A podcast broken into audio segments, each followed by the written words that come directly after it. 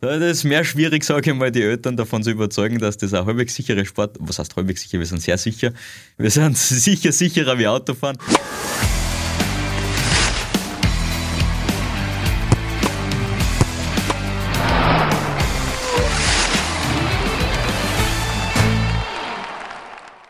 Herzlich willkommen beim Sportrapport, dem Sportpodcast des österreichischen Bundesheers. Heute zu Gast beim Sportrapport Korporal Sebastian Graser. Herzlich willkommen. Hallo, grüß euch.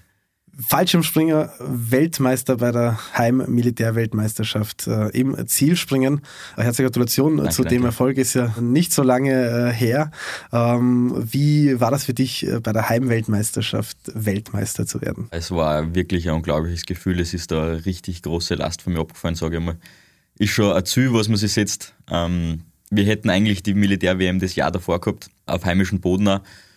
Und da wäre ich noch Junior gewesen jetzt. Und war es dann durch Corona, haben sie es dann verschoben auf, aufs nächste Jahr. Und dann haben wir gedacht, ah, verdammt, ich wäre schon gern Heimweltmeister geworden. Und bei den Junioren hast du natürlich die größeren Chancen. Und dass das dann in der allgemeinen Klasse das Jahr drauf funktioniert hat, ist natürlich ein Wahnsinn vor, vor heimischem Publikum, vor meiner Freundin, vor meiner Familie. Alle waren da. Es war Erlösung pur und volle Freude. Das merkt man immer noch äh, an. Ja. Im Zielspringen äh, hast du diesen Weltmeistertitel äh, geschafft. Was genau. kann man sich unter dem Zielspringen, falls man jetzt im Fallschirmsprungsport nicht so ähm, nah ist, was kann man sich darunter vorstellen? Äh, genau, Zielspringen ist ähnlich wie Dart, sage ich mal. Wir probieren den Mittelpunkt zu treffen oder zielgenau was zu treffen. Äh, wir haben am Boden eine Scheibe liegen, die hat einen Radius von 16 cm. In der Mitte befindet sich ein kleiner Punkt mit einem, mit einem Durchmesser von 2 cm, sprich ungefähr eine 10 Cent Münze. Und wir versuchen achtmal hintereinander dieses Ziel zu treffen. Je näher wir an dem Punkt dran sind, desto weniger Punkte kriegen wir. Und ja, für, für Mittelpunkt kriegen wir 0 cm. Jeder Zentimeter Abweichung ist ein Punkt mehr. Und wer nach acht Durchgängen die wenigsten Punkte hat, gewinnt das Ganze. Genau. Aus welcher Höhe springt ihr da ähm, nochmal? Wir springen da aus 1000 Meter über Grund ab. Eben kaum Freifall, es geht rein um die, um die Ziellandung dann. Aber das heißt, du musst aus 1000 Meter Höhe dieses Ziel sehen, wissen, wann du abspringst und dann auch noch hinfliegen, gleiten, genau, genau, springen. Wie macht man das? Es, es hat halt mehrere Einflussfaktoren. Wir müssen zuerst einmal schauen, wie viel Wind geht oben, dass man jetzt nicht zu früh rausspringt, zu spät rausspringt, dass man halt wirklich das Ziel dann zum Schluss treffen kann. Dann hat man gewisse Landeeinteilung. Wir landen immer gegen den Wind, weil es dadurch langsamer wird. Und dann ist es einfach gleich wie bei jedem Sport jahrelanges Training und wirklich viel, viel Training. Äh, es dauert Minimum einmal 500 Sprünge, bis man konstant, wir haben eine Matte am Boden liegen, die hat einen Radius von ungefähr 2,5 Meter.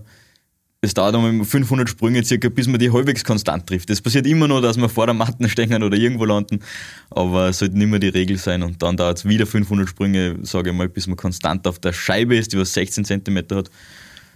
Und dann wird es halt schwierig, dass man schaut, dass man konstant den kleinen gelben Punkt in der Mitte trifft. Und ja, jahrelanges Training und viel, viel, viel Training. Was, was zählt dann genau? Musst du ihn mit, mit der Zechen irgendwie berühren oder darfst du nicht den Bereich außerhalb berühren? Was zählt dann genau als auf? Äh, ja, es zählt grundsätzlich immer der erste Bodenkontakt. Das heißt, wenn jetzt ein relativ flacher reinkommt und blöderweise zuerst mit, den, mit dem Hintern die Matte berührt, zählt das als erster Punkt. Vorteilshaft ist, dass man mit der Ferse landet. Wir haben im Prinzip einen kleinen Stöckelschuh, sage ich immer. So, wir haben so einen kleinen Sporn hinten auf der Ferse vom Schuh, mit dem wir eben genau probieren, diesen gelben Punkt zu treffen. Das heißt, es zählt dann, was du zuerst berührt hast, nicht wo du dann liegen geblieben bist. Nein, nein, es zählt immer grundsätzlich der erste Bodenkontakt. Auch wenn ich jetzt erst mit der Hand aufkomme oder mit irgendwas anderes, wenn ich jetzt zum Beispiel mit dem linken Fuß zuerst aufkomme, mit dem rechten Fuß aber steigen will auf die Scheibe, dann zählt mein linker Fuß und ich kriege die vollen 16 Punkte. Das heißt, man hat einen Topsprung gehabt, aber weil man am Schluss dann ähm, falsch äh, agiert hat, hat man trotzdem. Genau, nicht, falls äh, die Beinkoordination nicht ganz passt und der linke zuerst aufkommt, kriegst du, auch wenn der rechte richtig im Nuller drinnen war, die 16 Punkte. Und also, 16 Punkte ist Totschlag. Also dann fast schon wirklich äh, Dart spielen halt mit dem, äh, mit dem Fuß genau, ja, äh, am genau. Schluss. Genau. Wenn du sagst, man braucht 500 Sprünge, bis man überhaupt die Matte trifft, kann ich mir vorstellen, dass die ersten 500 Sprünge eher schmerzhafter sind am Boden? Oder? nein, nein, schmerzhaft ist da gar nichts. Äh, man kann trotzdem sanft landen. Natürlich kann man den Schirm nicht so landen, wie wenn man auf die Matte kommt, weil wir probieren im Prinzip ungefähr zwei Meter über dem Zielpunkt zu sein und dann gerade abzusteigen. Das geht auf dem normalen Boden nicht. Weil wenn du da so landest, bröst du die Fersen oder sonst irgendwas. Da musst du dann anders landen, wenn du nicht auf die Matte kommst. Genau. Oder eine Landerolle machen zum Sicherheitslandung. Das heißt, auch da gibt es Szenarien, um zu reagieren, wenn man genau, die Matte genau. nicht äh, trifft, genau. äh, was ja auch immer wieder äh, vorkommt. Jetzt hast du deinen Weltmeistertitel mit nur drei Zentimeter Abweichung geschafft. Was ich jetzt verstehe, aus acht Sprüngen, äh, drei Zentimeter heißt im Endeffekt, dass fast alle Sprünge perfekt waren, oder? Beinahe, ja. Ich habe angefangen mit einem Zentimeter, glaube ich, und dann an zwei Zentimeter. Oder umgekehrt, bin, ich bin mir jetzt gerade gar nicht mehr sicher. Und dann habe ich sechsmal in Serie Nuller gemacht. Also sechsmal in Serie wirklich das, den Mittelpunkt getroffen, was auch gleichzeitig österreichischer Rekord ist. Es war recht lustig, weil wir sind gemeinsam mit den Deutschen eingestiegen und nach dem zweiten Sprung habe ich zu einem Spezi von den Deutschen gesagt, ob jetzt nur mehr Nuller. Und dass man dann wirklich bis zum Schluss aufgegangen ist, ist unglaublich. Ist wirklich ein Wahnsinn. Ist so eine Leistung etwas, was man alle paar Jahre vielleicht irgendwie schafft oder kann man das dann wirklich ähm, konstant abrufen und dann immer mit drei Zentimeter Abweichung Nein, also für Sprünge mich haben? ist das wirklich absolute Bestleistung gewesen. Äh, mein bester Bewerb davor waren fünf Zentimeter aus acht Sprünge. Die Saison davor habe ich es geschafft, dass ich halbwegs konstant um einen 1 Zentimeter Schnitt springe. Uh, und 3 cm war wirklich absolut. Meine, meine größte Nuller-Serie bis jetzt waren 3 Nuller in Serie und das war das Doppelte. Also war für mich Neuland. Uh, es gibt Springer, die schaffen das konstanter, sage ich mal. Da gibt es einen Stefan Wiesner von den Deutschen zum Beispiel, die haben ganz andere Trainingsmöglichkeiten wie wir. Der hat bei der WM 2018 in, in Ungarn hat der 7 0 und einen 1 gehabt. Also der, der, der ist einer der einzigen Springer, der was so Leistungen wirklich konstant über Jahre springen kann. Ja. Was müsstest du tun, um auch dieses Niveau zu erreichen? Ich nehme mal an, dass du das als Ziel gesetzt hast. Natürlich ist das mein großes Ziel. Ja. Äh, bei uns ist es wirklich einfach springen, springen, springen, springen, springen. Weil äh, wir haben natürlich einen Simulator, wo wir jetzt die letzten zwei Meter über Boden simulieren, wo wir jetzt wirklich nur auf das Steigen konzentrieren, auf das, dass ich den Nuller triff. Aber dann sind das einfach so viele verschiedene Wetterbedingungen. Du kannst dich einfach nicht auf alles einstellen. Du, du bist noch nicht alles gesprungen. Und da hast du einfach in die Luft kommen, in die Luft kommen und Fallschirmsprünge absolvieren. Das heißt, wenn ein Schwimmer sagt, er möchte ein paar Zehntel schneller werden, dann muss er eine bestimmte Anzahl an Kilometer schaffen, weil ein Umfang, bei euch ist es dann der Sprungumfang, genau, damit man genau. eben die Routine hat und diese Nullerleistungen so schaffen kann. Genau, genau. Sehr, sehr spannend, da habe ich wieder was Neues gelernt. Was macht für dich den Reiz am Zielspringen aus? Viel, da gibt es ganz viel. Ich bin, ich bin im Herzen Zuspringer und wir machen andere Disziplinen auch, aber mein Herz schlagt eigentlich noch fürs Zuspringen der Perfektionismus in dem Sport, weil es eigentlich wirklich ein Perfektionismus ist, wenn man sagt, man trifft so oft hintereinander den Nuller. Und das ist eigentlich fast ein unmögliches Ziel, das man da hat. Und deswegen gibt es einfach immer neue, neue Reize, die man sich setzen kann, neue Wege und, und neue Ziele, weil man eigentlich, dass man wirklich den Perfektionismus erreicht, den gibt es nicht. Das, man kann nicht sein ganzes Leben Nuller springen, gleich wie der Dartspieler nicht sein ganzes Leben äh, immer 180 schafft. Das ist einfach der Reiz dran, dass unendliches Limit gibt eigentlich. Du hast andere Disziplinen auch noch angesprochen. Genau, genau. Ich glaube, wir haben im Hintergrund genau ein äh, Bild äh, vom genau. Äh, Formationsspringer oder genau, genau. Ähm, wie, es, wie es genannt wird. Was muss man in diesen ähm, Springarten mitnehmen? Ah, das Formationsspringen ist im, im, im Vergleich zum Zuspringen komplett eine andere Disziplin. Beim Zuspringen geht es rein um die, um die Schirmfahrt im Prinzip. Beim Formationsspringen geht es rein um einen freien Fall. Wie man da hinten auf dem Bild sieht, ist es eine Mannschaftsdisziplin. Es sind immer vier Leute plus ein Kameramann im, im, im freien Fall. Es gibt genauso das, die Indoor-Disziplin, da sind wir jetzt nur zu viert, äh, plus Ersatzmann. Und man kann sich das ein bisschen wie Tanzen vorstellen. Man hat eine gewisse Kür vorgeben von Formationen, die was man sich merken muss und die was man fliegen muss. Und da ist halt extrem wichtig der Rhythmus, die Kommunikation, obwohl du nicht kommunizieren kannst im freien Fall, weil es müssen halt immer alle Griffe gleichzeitig passen und alle Griffe gleichzeitig gelöst werden, sonst zählt das nicht als Punkt. Aber das klingt, als wäre es eine andere Sportart mit der Gemeinsamkeit, dass man halt runterfällt. Genau, genau so kann man das aussprechen. Ja. Äh, es ist, das Gleiche ist, dass man irgendwann am Fallschirm hängt und dass man irgendwann ein Flugzeug verlässt, das was eigentlich fliegt. Äh, aber grundsätzlich ist äh, grundverschiedene Disziplin. Ja, es ist wie Rückenschwimmen und Brustschwimmen. Es ist Schwimmen beides, aber das andere ist doch anders wie das andere. Und ich nehme mal an, dass man auch dann die körperlichen Voraussetzungen anders trainieren muss. Ja. Was, was ist beim Zielspringen physisch äh, wichtig? Grundsätzlich ist überall wichtig, äh, die, die Rumpfspannung zu haben, weil, weil wenn du da keine Spannung hast, nachher, nachher funktioniert das alles nicht. Beim Zuspringen, sage ich jetzt einmal, ist mehr, mehr Koordination wichtig jetzt und, äh, und Schnelligkeit und Reaktionsfähigkeit. Es ist schon beim Formationsspringen auch gegeben, aber da musst du halt mehr auf den Rhythmus schauen. Es ist jetzt nicht so schnell zum Reagieren wie im Zuspringen, aber körperliche Anforderungen, sportlich sein, Grundlagen aus da haben, koordinative Fähigkeiten, es ist sehr vielseitig, sage ich mal. Wie bist du zum Fallschirmspringen gekommen? Ja, ich bin über den Skisport eigentlich auch gekommen. Ich bin, ja, ich bin der Skihauptschule in Schladming gewesen. Und mein großes Ziel war immer der nächste Hermann Mayer werden. Ich bin jahrelang ein Domi gefahren, einfach nur in Hermann Meyers Fußstapfen. Und ich bin jetzt nicht der Größte und nicht der Schwarze und bin dann mit 14 Jahren, habe ich 40 Kilo gehabt und gegen, bin gegen Prügel gefahren, die was 80 Kilo haben und da schaffst du es halt nicht.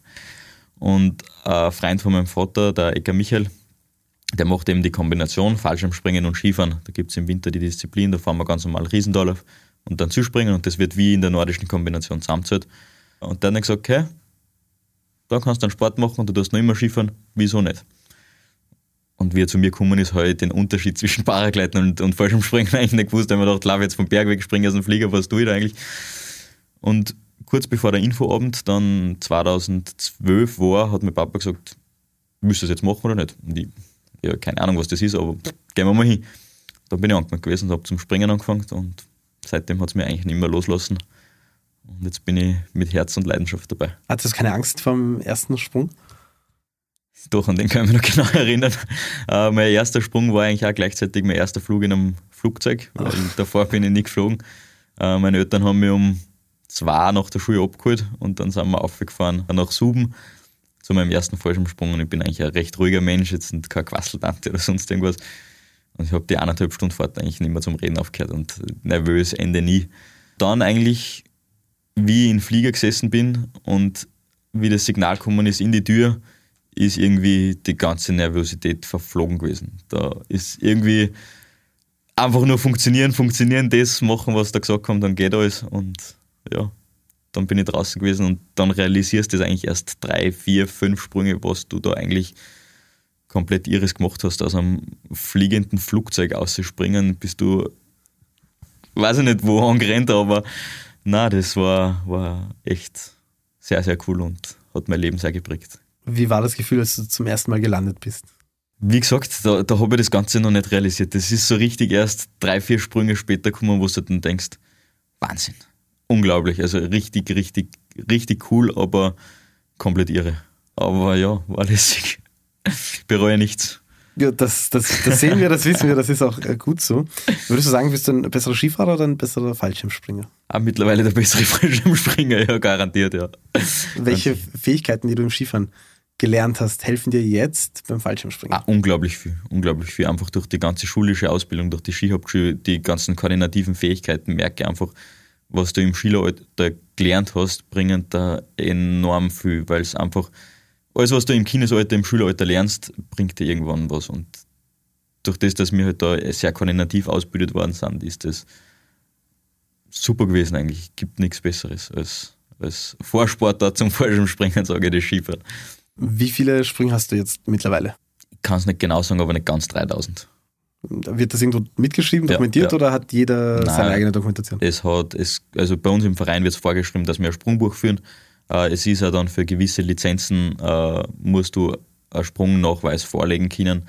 Wenn jetzt Tandemmaster werden würde, Sprunglehrer, muss ich gewisse Stunden Freifahrzeit vorlegen können und für das ist das schon sehr wichtig.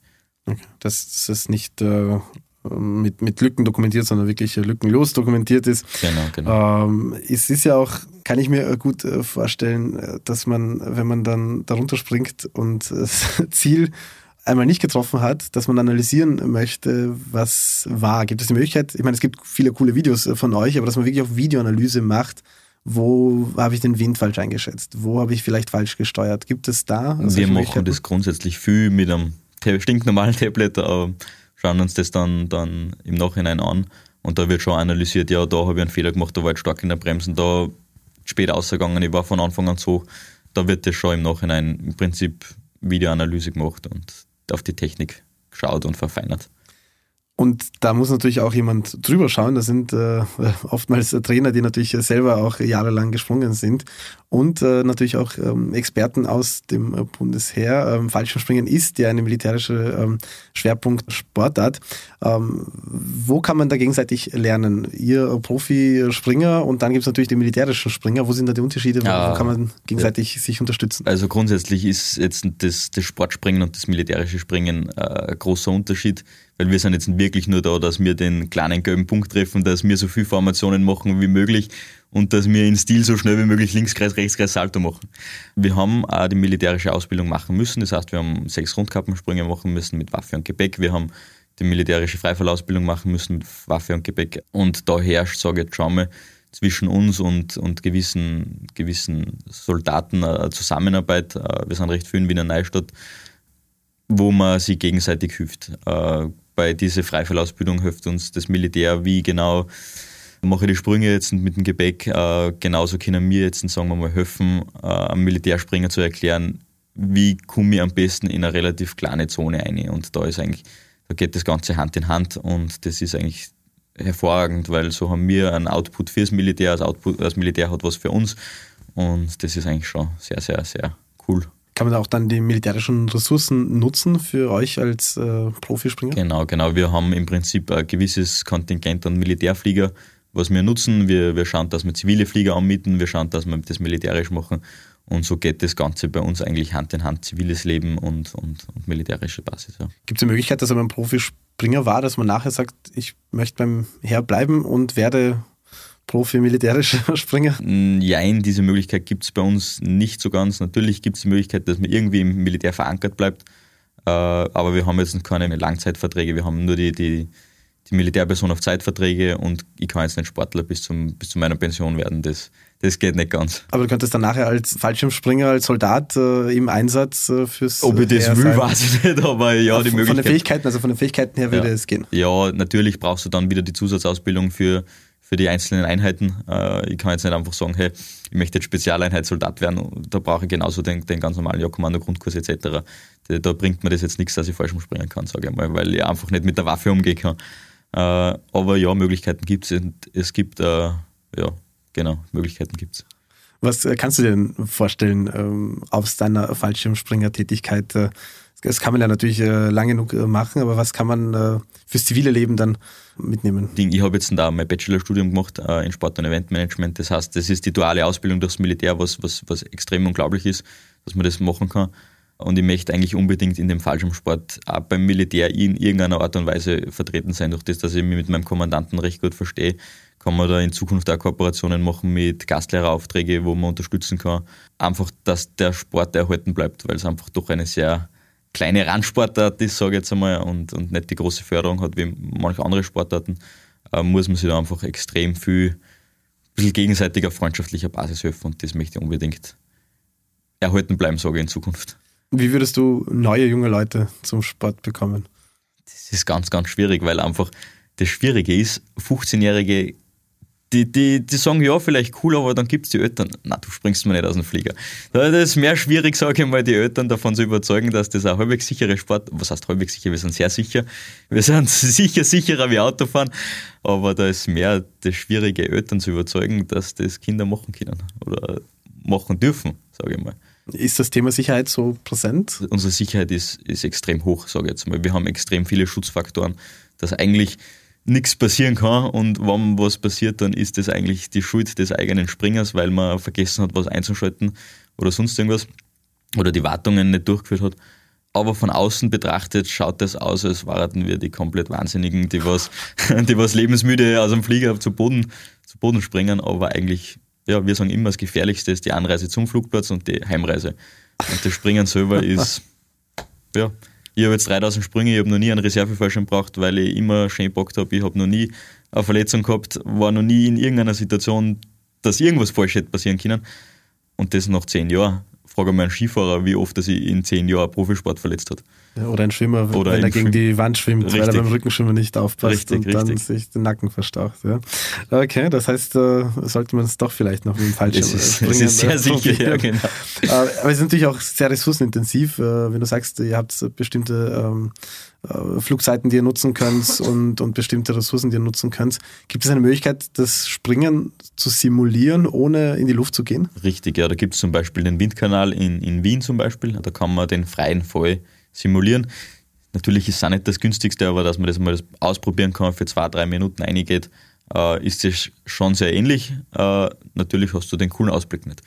Aber, aber es ist, es ist äh, eine recht lässige Simulation für das Ganze. Was war dein coolster Sprung, den du bisher hattest? Coolster Sprung war garantiert der bei der Weltmeisterschaft. Mein letzter Sprung. Ähm, in der achten Runde. Ich habe drei Zentimeter gehabt, eben nach sieben Runden, habe gewusst, mit einem Einser bin ich zumindest Zweiter, mit einem Nuller bin ich garantiert Weltmeister. Und eigentlich war das geplant, dass, dass wir das noch am Abend machen, den Sprung, und dann ist schlechte Wetter gekommen und dann haben wir das verschieben müssen. Dann war in der Nacht höllisch nervös, wirklich, das war, das war eine grausame Nacht. Und dann am nächsten Tag habe ich den Sprung gemacht und das war eigentlich, wir sind, muss man sagen, beim Fallschirmspringen eine wirklich, wirklich große Familie. Und da, da, da steht einfach der komplette Sprungplatz steht am Zugreis. Meine ganze Familie war da und dann, dann habe ich eigentlich nicht den perfekten Anflug, komme aber und es hält die Sirene auf, dass ich den Nuller gemacht habe. Und das war Wahnsinn, war ein unglaubliches Gefühl, das war echter Traum und das würde ich schon als meinen coolsten Sprung eigentlich bewerten, sage ich mal so, ja. Weil du es vorher gesagt hast, beim Simulieren äh, fehlt einem natürlich die Landschaft und äh, das, was man sieht, die Aussicht. Äh, was ist dir ganz besonders in Erinnerung geblieben, aussichtsmäßig? Beim ah, das ist so viel unterschiedlich. Da gibt es auf der einen Seite springen wir recht viel in Niederöblan im Enstall, was eigentlich unglaublich ist, mit, mit dem Grimming im Hintergrund, mit dem Enstall, mit den ganzen Bergen, mit dem Dach, Blick auf den Dachstein. Auf der anderen Seite Dubai, wenn du direkt über der Palme abspringst, ist genauso ein Traum. Dann waren wir in Amerika, Wüste, meilenweit nix, kilometerweit gar nichts, was genauso lässig ist. Äh, das ist halt extrem cool, weil es einfach durch das sau vielseitig ist und man sieht alles. Also aus 4000 Meter siehst du schon richtig, richtig weit. ähm, aber eben die 2 cm Zielscheibe dann nicht so gut. Ähm, wo wird jetzt der Fallschirmsprungsport äh, so richtig intensiv gelebt? Gibt es irgendwie eine Nation oder einen Ort, wo man sagt, das ist das Mekka, dort wird das einfach Vollgas gelebt? Das ist jetzt abhängig von dem, wie man sieht. Äh, wenn man jetzt sagt, Gaudi springen und rein Spaß, dann sind das sicher Sprungplätze wie in Amerika, Skydive Eloy, dann ist das Skydive Dubai. Da ist das halt mehr so das Hobby springen. Aber wenn man jetzt das wirklich intensiv auf, auf Leistungssport anschaut, ist sicher Deutschland da die stärkste Disziplin, weil einfach die Förderung durchs Militär unglaublich groß ist. Die machen im Jahr um die 600 bis 1000 Sprünge, die fliegen zweimal im Jahr nach Amerika auf Trainingslager. Äh, die sind einfach auch jetzt seit 2019 jedes Mal Militärweltmeister im, im Gesamten waren, aus die drei Disziplinen kombiniert mit Zuspringen, Formationsspringen und Stilspringen. Die sind da sicher die stärksten. Ja. Haben vermutlich auch die, stärk die, die größten Ressourcen dazu äh, gleich wie überall sind Ressourcen einfach immer unglaublich wichtig. Aber das sind sicher die stärksten. Ja. Aber offensichtlich gibt es einen Erkenntnisgewinn, der auch militärisch äh, sinnvoll ist, weil sonst würden sie wahrscheinlich nicht äh, so viel ja, hinein investieren, oder? Ja, unbedingt. Es gibt es auf jeden Fall. Die sind da am Sprungplatz äh, in Deutschland, haben die, die, die, den Hauptsprungplatz gemeinsam mit der, mit der Ausbildungsstätte für die, für die Fallschirmspringer. Und gleich wie bei uns geht es dort Hand in Hand. Äh, man gibt es immer was weiter und genau und funktioniert offensichtlich äh, sehr gut. Kommen wir zum Abschluss noch zu ein paar Fragen. Als Kind wollte ich Hermann Mayer sein, das hast du uns schon gesagt, aber ja. was wolltest du denn noch äh, so als Kind? Weltmeister werden und das Ziel habe ich erreicht. Das ist, das ist sicher ein großer, großer Punkt, den ich mir heuer erfüllen habe können. Ja. Und vor allem im Heimatland, das war ein Traum. Jetzt Weltmeister werden, ähm, ist ja bei euch so, dass ihr öfter Weltmeister werden äh, könnt. Äh, setzt man sich da neue Ziele und sagt, einmal Weltmeister ist schön, aber insgesamt zehnmal über die ganze Karriere wäre doch auch schön, oder? Man muss jetzt sagen, ich bin schon zehnmal Weltmeister mit Junioren-Weltmeister und Barashi etc. Mittlerweile öffacher. Äh, aber ja, sicher, ich möchte das gleiche Ergebnis wiederbringen. Ich möchte, ich möchte jetzt an die Leistung anknüpfen und nicht schauen, dass ich jetzt wieder einen Rückschritt mache, sondern einfach die Leistung festhalten und natürlich, nochmal Weltmeister werden ist genauso schön und doppelter Weltmeister hört sich schön an wie einfacher. Wie würdest du den Stellenwert äh, Weltmeisterschaft und äh, World Games äh, noch äh, einschätzen? Man muss jetzt sagen, bei uns sind einfach die Weltmeisterschaften durch das, dass wir alle beim Militär sind, ob jetzt sind World Games oder Weltmeisterschaften, es sind überall äh, die gleichen Sportler dabei. Es, es, macht jetzt da keinen Unterschied, ob ich World Games springe oder, oder Weltmeisterschaften. Und somit hat es für mich eigentlich ziemlich den gleichen Stellenwert. Natürlich hört es noch mal lässiger an, wenn ich sage, ich habe bei den World Games gewonnen. Aber grundsätzlich hat's den, ist für unsere Weltmeisterschaft. Okay, also wir werden da noch ganz viel hören von dir, da bin ich mir sicher. Ähm, ohne Sport äh, bin ich verloren. ja, könnt meine Freundin fragen, wenn ich einen Tag keinen Sport mache, bin ich unentspannt und dann, und dann ist es nicht zum Aushalten. Was würdest du sagen, ist deine stärkste Eigenschaft? Auch sehr zielstrebig sein und wenn ich ein Ziel vor Augen habe, dann, dann investiere ich alles ein, dass ich, dass ich das erreichen kann. Was würdest du sagen, ist eine Eigenschaft, eine Charaktereigenschaft oder eine Eigenschaft, die du hast, die dich eher blockiert? Stur sein. Stur, ja. Ich bin, was das dann angeht, oft sehr stur. da lasse ich nicht viel mit mir reden, äh, was, was sicher nicht vorteilhaft in jeder Situation ist. Ähm, ja, bin ein Sturkopf. Wo siehst du dein unnützes Talent? Unnützes Talent. Schwierige Frage, über das habe ich mir noch nie Gedanken gemacht. ähm, unnützes Talent. Und, und dein größtes Talent, was fangen wir so an? Ich bin koordinativ sehr stark, das sage ich jetzt einmal. Äh, das, das hat mir sehr viel gebracht in dem Sport. Äh, koordinative Stärke ist sicher einer meiner stärksten Talente. Ja. Was würdest du sagen, wäre doch dein großer Traum? Ja, der große Traum ist sicher auch Mannschaftsweltmeister zu werden. Das ist, das ist was, was, was eigentlich, glaube ich, nochmal über allem steht, wo man sagt, man ist gemeinsam mit dem Team. Lassen wir es nicht, sagen wir nicht Weltmeister, Medaille zum Gewinnen beim Event. Äh, das ist, glaube ich, schon einmal lässig, wo man dann gemeinsam mit seinen vier Spezies, die was man da unterwegs ist, da trainiert, da oben steht und gemeinsam feiern kann. Das ist, das ist glaube ich, richtig, richtig cool. Auf den Tag äh, der Erfüllung des Traumes äh, freuen wir uns. Herzlichen Dank, Sebastian, und alles Gute. Vielen, noch. vielen Dank. Ja, danke. Danke auch euch fürs dabei sein beim Sportreport. Wir freuen uns schon aufs nächste Mal. Bis dann.